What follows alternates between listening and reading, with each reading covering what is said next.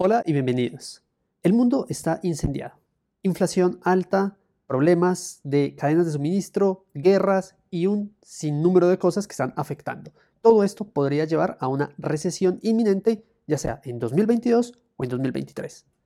En este momento, en este capítulo, en este video, te voy a comentar cómo debes preparar tus finanzas para una recesión inminente. Recuerden, mi nombre es Ricardo Gallego y bienvenidos a este nuevo video y también a este nuevo podcast porque estoy lanzándolo en las plataformas de Apple Podcasts y Spotify por si te gusta más esta manera de escucharme o de verme. ¿Qué es entonces lo que está pasando actualmente? Vemos que el mundo se está afrontando un momento bastante complejo. Inflación que no se veía hace más de cuatro décadas, más de 40, 50 años, en países como Alemania, Estados Unidos, España. Todo esto se ha combinado con un impacto que ha venido desde hace dos años por ese tema de la pandemia. Y adicionalmente se ha sumado la guerra entre Rusia y Ucrania. Y, para no bastar, hay además un problema de cadena de suministros, todo eso derivado de los cierres que hubo y que han ha existido en China por todo el tema que ya conocemos. Entonces, ¿qué es lo que esto está provocando? Estados Unidos imprimió plata a lo loco, y no solo fue Estados Unidos, sino que también otros países. Eso hace que aumente la inflación. Ya empezamos a ver resultados también de compañías donde en el primer trimestre del año sus números no se cumplieron o se cumplieron muy a ras y sus proyecciones para el segundo trimestre están muy negativas. Y esto hizo que la bolsa se, volviera como loca y hay empresas que han caído 50%, 60%, 70%, hasta un 80%. De esto les hablé en otro capítulo anteriormente. Ahora, todo esto sumado a los inconvenientes económicos y a los ciclos económicos muestran claramente por todo lo que está diciendo la fe de los periódicos, eh, los analistas, economistas y muchas personas del medio, que una recesión está encima.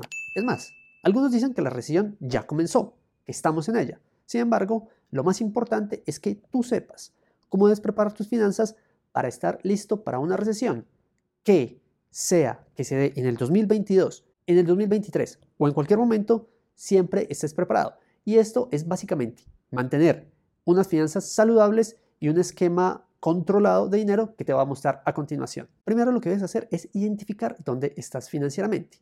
Y esto es básicamente saber cuánto tienes y cuánto debes, cuánto gastas y cuánto te ingresa. Eso es una ecuación sencilla que a grosso modo te va a permitir, hey, estoy acá en este momento, debo tanta plata, me ingresa tanto y me estoy gastando tanto. Con eso ya tienes un primer panorama muy identificado de lo que pasa.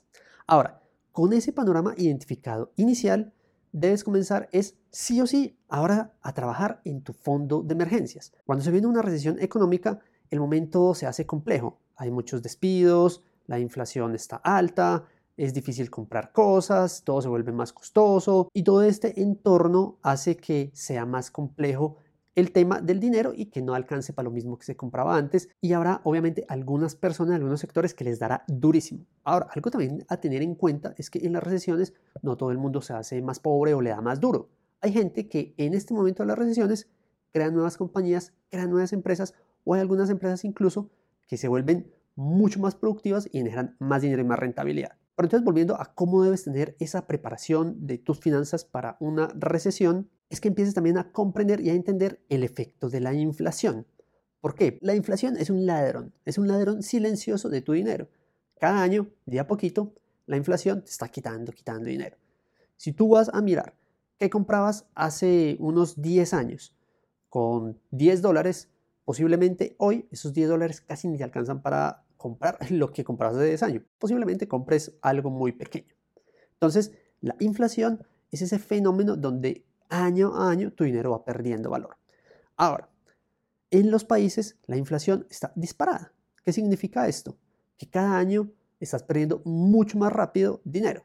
Entonces, si no tienes ingresos por encima de esa inflación a nivel de lo que estás recibiendo cada año, estás perdiendo dinero. Entonces, se hace muy importante que comprendas este fenómeno de la inflación y cómo te afecta. Para este caso, por eso hay muchas personas que eh, deciden invertir en los CDTs. A pesar de que el CDT no da una muy buena tasa de rentabilidad, en periodos de crisis y de alta inflación, estos CDTs casi que igualan esas tasas, algunos quedan un poquitico por encima. Lo que hace un CDT prácticamente es mm, protegerte de esa inflación. Para eso te había dejado acá también este capítulo para que lo veas en el momento que consideres. Ya conociendo esto y teniendo un panorama inicial de dónde están tus finanzas, de manejar o de tener un fondo de emergencias eh, identificado de cuánto debería ser y empezarlo a conseguir, de ver ese impacto en la inflación, ahora es momento de refinanciar todas esas deudas malas. Es un buen momento para refinanciar, dado que en momentos de recesión el flujo de caja se hace muy importante y tenerlo disponible ante una eventual crisis que se venga demasiado grande.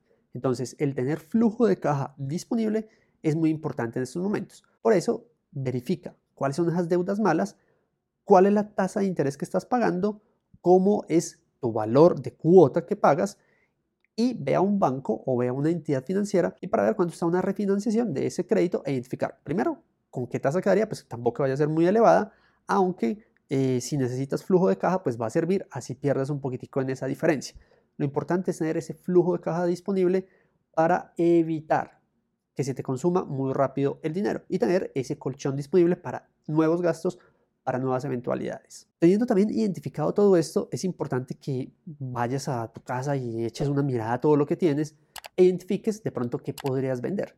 Hay una máquina de hacer ejercicio por allá guardada, hay un PlayStation que no se usa, hay algo por ahí que realmente no estés usando y que si lo vendes podría generarte un flujo también adicional de ingresos y que puedes guardar ahí como para el, para el fondo de emergencias o para lo que se venga. Entonces identifica también muy bien ahí que eso podría ayudarte en parte a generar un ingreso adicional, aunque sea momentáneo, porque ese ingreso obviamente no va a ser recurrente, va a ser un ingreso que vas a vender algo y ahí va a estar, pero te va a servir mucho. Entonces, con esto sigues preparando tus finanzas para una recesión. Ya dije, no importa si es ahorita en 2022 o si es en 2023 o incluso si es más adelante. Los ciclos económicos se repiten y una recesión sí o sí va a llegar. Y como sabes que va a llegar una recesión, es muy importante que todo lo que son viajes, comidas por fuera, idas a cine, empieces a replantearte todo esto. Cuando tú haces una identificación de esos gastos que tienes mensualmente o recurrentemente y los tienes identificados, si hay una recesión, cuáles son los gastos que deberías empezar a cortar o empezar a limitar un poco.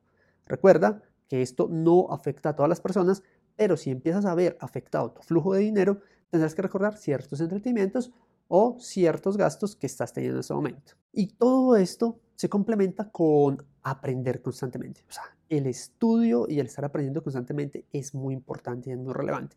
Te sorprenderás cuántas personas con el conocimiento que tú crees que es algo muy básico te pagarían por aprender sobre lo que tú sabes y sobre lo que tú estás eh, de pronto disponible a enseñarle a otra persona. Entonces, identifica de pronto para qué eres bueno, podrías eventualmente ofrecer algún servicio. Y si no es a ofrecer algún servicio, podrías empezar algún pequeño emprendimiento. ¿Por qué? Porque también empezar a generar flujos de caja adicionales es muy importante.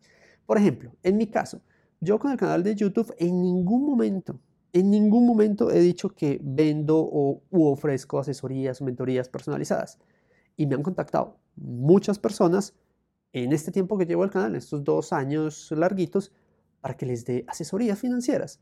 Y realmente, pues uno distribuye su tiempo, lo saca ahí y son ingresos adicionales que van llegando. Obviamente todo esto ayuda a complementar toda esa estructura de ingresos que uno va teniendo, que son diferentes a los ingresos corrientes que uno tiene. Entonces, recuerda estar estudiando, recuerda esa permanente eh, aprendizaje constante y así no lo vendas ni lo ofrezcas a ningún lado. Es muy importante para ti como persona tener una estructura de estudio permanente.